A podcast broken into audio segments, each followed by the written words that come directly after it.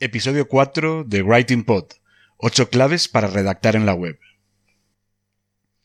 El buen copywriter se mueve y actúa no solamente por dinero, sino movido por una vocación de hierro y por un incontenible orgullo de creador. Frase de Francisco Izquierdo Navarro.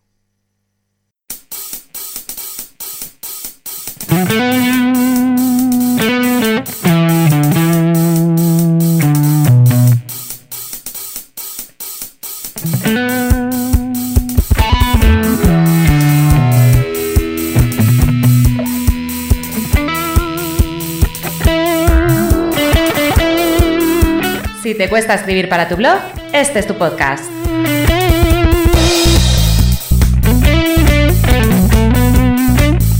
Si necesitas textos persuasivos para tu web, este es tu podcast.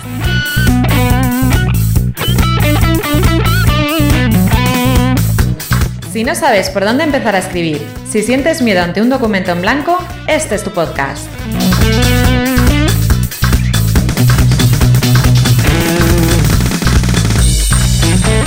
Bienvenido a Writing Pod, el podcast de redacción y copywriting de Ricardo Botín.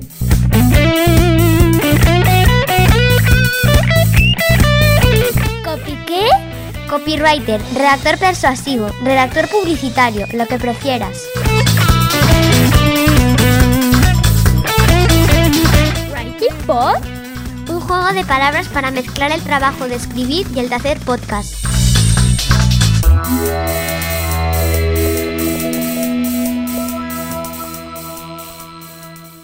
Pues creo yo que va siendo hora de ir empezando, ¿no? Bienvenido a este cuarto episodio de Writing Pod. Te está hablando Ricardo Botín. Tras la entrevista que tuvimos la semana pasada con Carolina La Cruz, hoy voy a hacerte un episodio un poquito más corto y más orientado sobre todo a formación pura y dura. De hecho, en este podcast de hoy te voy a introducir en eso que dicen que es el maravilloso mundo de la redacción en Internet, que aunque a la gente le cueste, para mí me resulta muy satisfactorio. Y quiero que cuando escuches este episodio completo tengas al menos una relativa idea general de cómo debes encarar todo el proceso de escribir en la red. Por eso hoy te voy a dar 8 puntos que debes tener en cuenta a la hora de preparar cualquier documento destinado a ser publicado en Internet. Son pequeños consejos que debes seguir al pie de la letra en todo momento. Y que más adelante, además, en sucesivos capítulos, aunque no vayan en un orden exacto, me encargaré de ir profundizando en ellos. Esto simplemente es una pequeña introducción, para que sepas lo que se te viene encima. Pero antes de empezar, te voy a hablar de las canciones que se escuchan en el podcast. La música, por ejemplo, que acompaña este sumario se titula Turbo Tornado y está interpretada por Admiral Bob. Y la que he usado de sintonía principal también es del mismo intérprete de Admiral Bob y su título es Not Away Some Tune. En determinados momentos del podcast, como fondo sonoro, también puedes oír un, título, un, tema titulado eh, Oric Taiko Rap de Jeff Speed. Ya sabes que todo el acompañamiento musical que se escucha en este podcast tiene licencia Creative Commons. Esto quiere decir que lo puedo utilizar, incluso con fines comerciales, siempre que mencione correctamente la autoría de cada canción.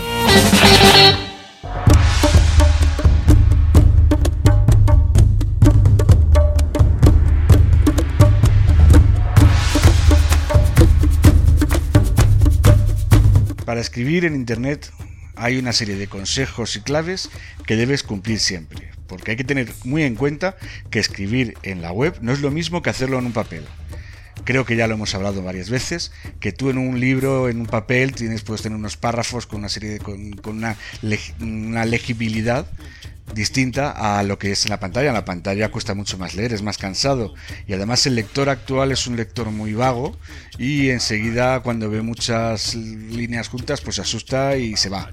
Como lo que queremos es que nuestros lectores sigan leyendo, pues hoy te voy a dar una serie de consejos que espero que cumplas siempre.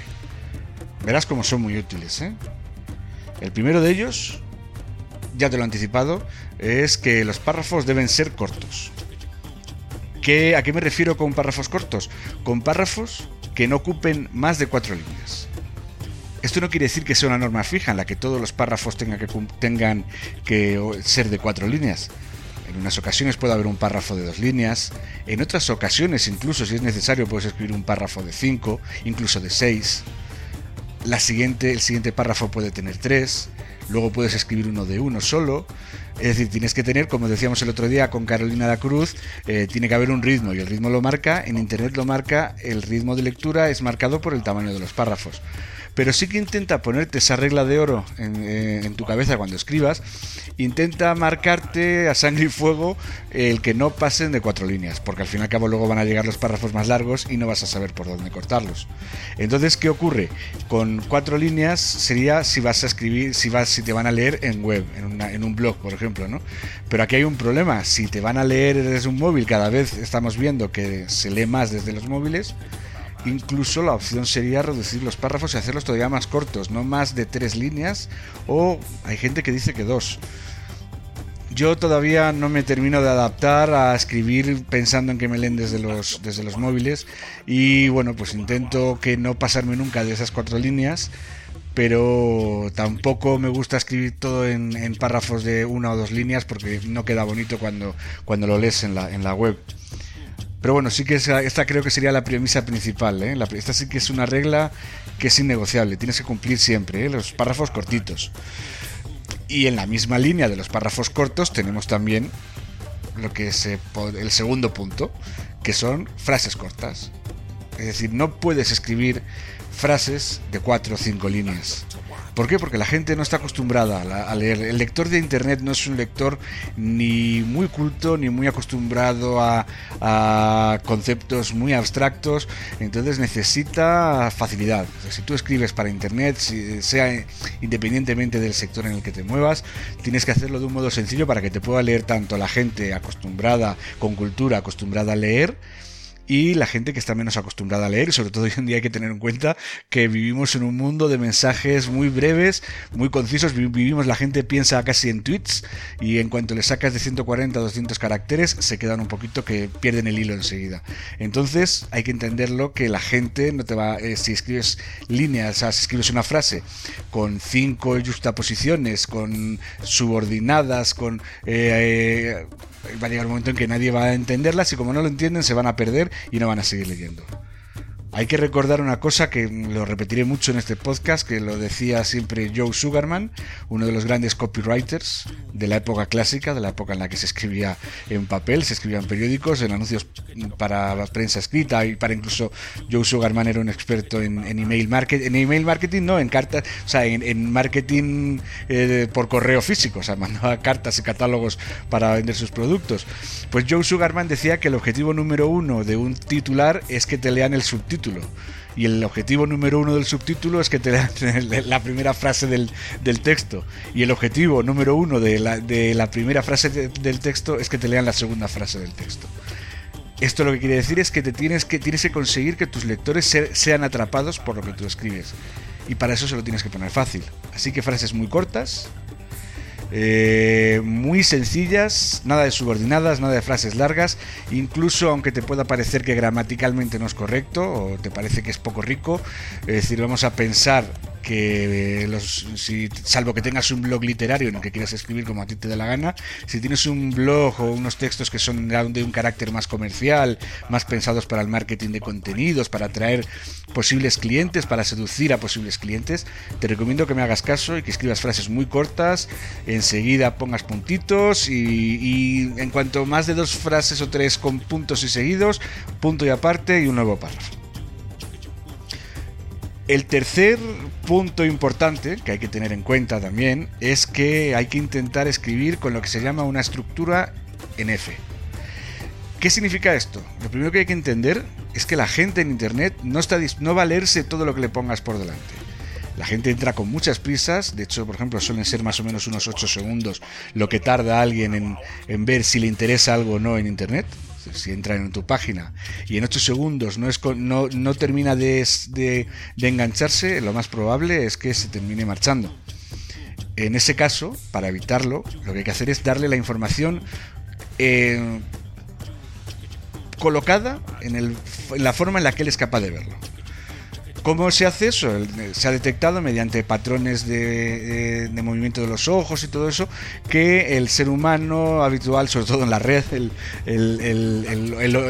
vamos a decir, no voy a decir ni el milenio ni nada, sino bueno, las, las, personas que se mueven en Internet tienen la tendencia a leer de golpe, buscar siempre un, un título o un primer párrafo que sería la parte superior de la letra F no van a continuar leyendo todo el texto, sino que van a bajar un poco y van a ver a lo mejor una segunda frase que un poquito por debajo de, ese primer titular que les tiene que haber enganchado, en el que puede ser a lo mejor unas negritas o algún texto muy interesante, lo van a leer y si el tema les gusta, si esas dos primeras partes de la letra F, eh, esas dos primeras líneas le han gustado, bajará y a lo mejor de un golpe de vista escaneará la página, porque es verdad que los lectores de hoy en día no leen, sino que escanean, y de un golpe de vista se sentirá seguramente atraído por las palabras en negrita que estén seguramente en el lado izquierdo, en el, eh, lado izquierdo de la pantalla.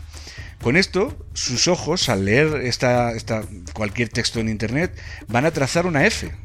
Si podéis buscar en Internet cualquier patrón de lectura, vais a ver como todos tienen, o sea, la zona más caliente, la zona donde se posan más tiempo los ojos, es, al final realizan una F.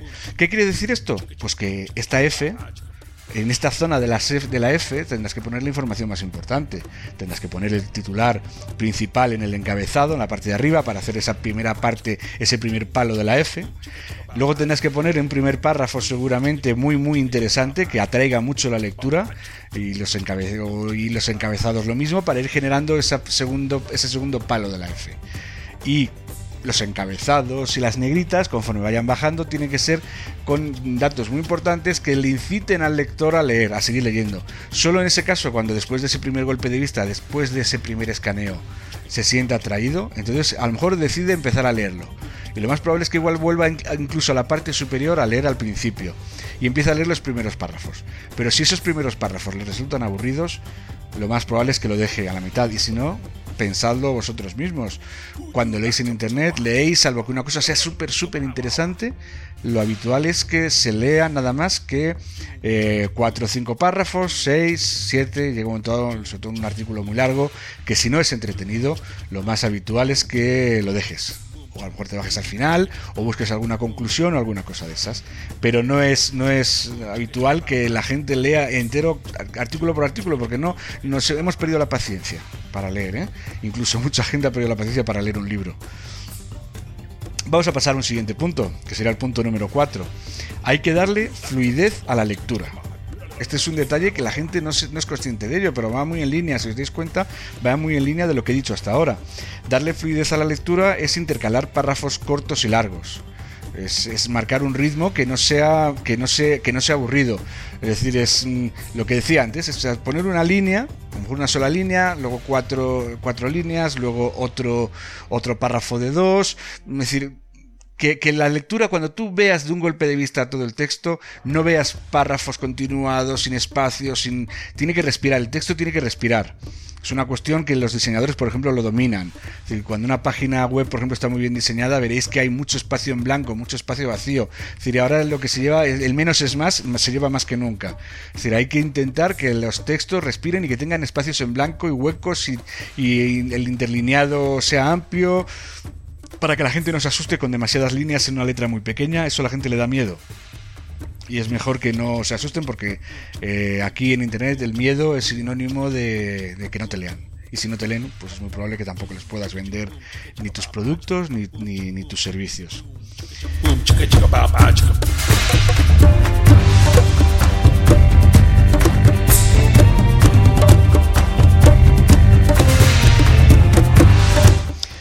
Vamos a ir ahora al, epígrafe número 5, a la idea número 5, y vamos a pensar siempre en, un lector ideal.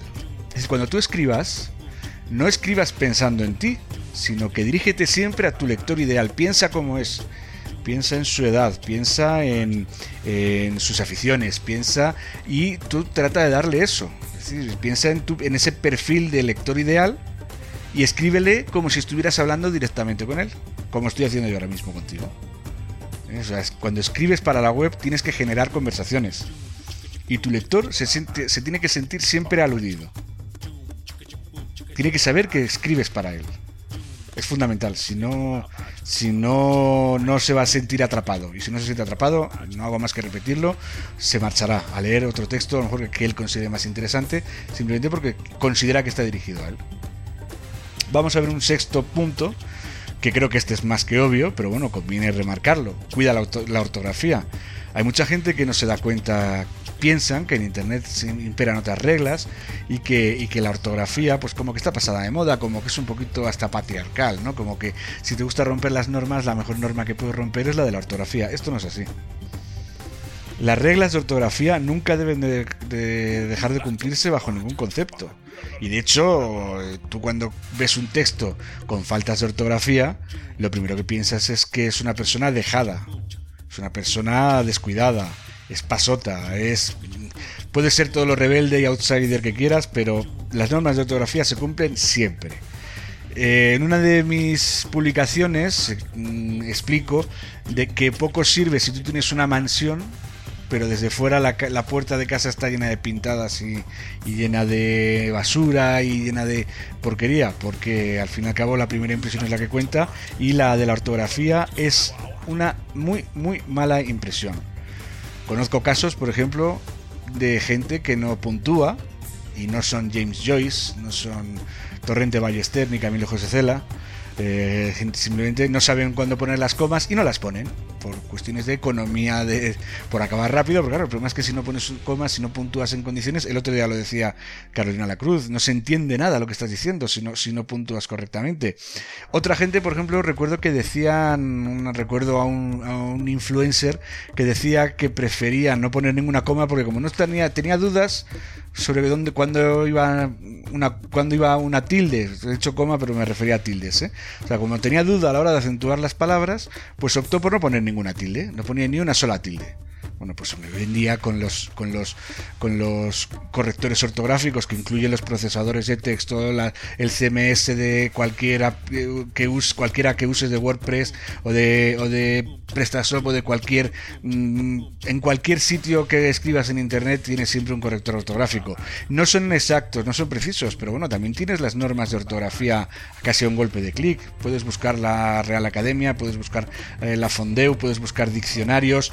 Mm, hoy en día es más fácil que nunca escribir bien, con lo cual tienes menos excusa que nunca para no hacerlo.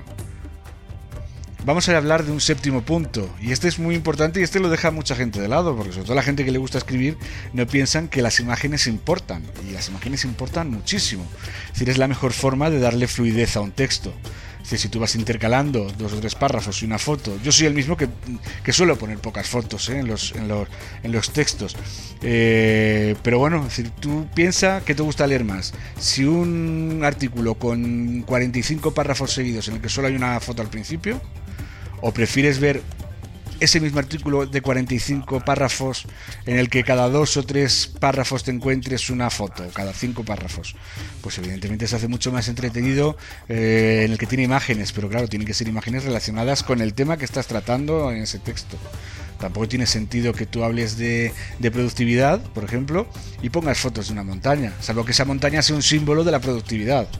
¿Sabes? el problema es que hay mucha gente, yo lo he visto en algunas páginas web, que hablan, por ejemplo, de sus servicios de atención al cliente y te ponen la foto de un lago. Pues que no tiene nada que ver ¿no? con, con los servicios que presta esa empresa, eso no tiene sentido. Hay que poner siempre las fotos en relación o directa o simbólica con el texto y con el contenido del texto que estás escribiendo. Y además mediante las imágenes vas a conseguir también que eh, mayor cercanía con el lector ¿eh? y porque aunque nosotros aunque yo sea un profesional de las palabras el ser humano piensa en imágenes igual que usamos metáforas que es una forma gráfica una forma escrita de, hacer una imagen el ser humano con imágenes entiende mucho mejor los conceptos ¿eh? y ya por último en lo que es el, el punto número 8 sería el de los recursos tipográficos otro tema que la gente pues ignora o desprecia directamente. Hoy en día eh, la maquetación en internet nos permite hacer maravillas con los textos. No voy a entrar aquí en hablar en cuadros destacados, en vamos a hablar simplemente de lo que puedes hacer con, con, con tu CMS con WordPress, por ejemplo. WordPress tú puedes ordenar eh, tandas o series de datos mediante viñetas. Puedes usar la cursiva, puedes usar el subrayado, puedes usar eh, la negrita para destacar las ideas más importantes. Incluso los que sepan un poquito de SEO recordarán que antiguamente, por ejemplo, decían que la palabra clave convenía que estuviera resaltada en una negrita. Es decir, hasta para el propio SEO era importante. Mm, al final lo que está haciendo, por ejemplo, el tema de las viñetas para mí creo que es fundamental. Es decir, una viñeta es algo que debe... Eh, las viñetas serían esas listas de, de cuatro o cinco bloques de texto en el que hay un punto, en el que hay un número, en el que van numeradas. Esas listas nos sirven para, para mm, ordenar una serie de ideas cortitas que a lo mejor no, no merecen la la opción de ponerlo en un titular H2 o H3, porque igual se quedarían demasiado cortos los párrafos, y entonces lo puedes poner pues en una sucesión de viñetas, ¿no? Eh, eh, otra cosa, por ejemplo, que eso es una, una norma de, ortográfica. Sería usar cursivas para poner palabras en otros idiomas, o para los títulos de los libros, o para un título de una película.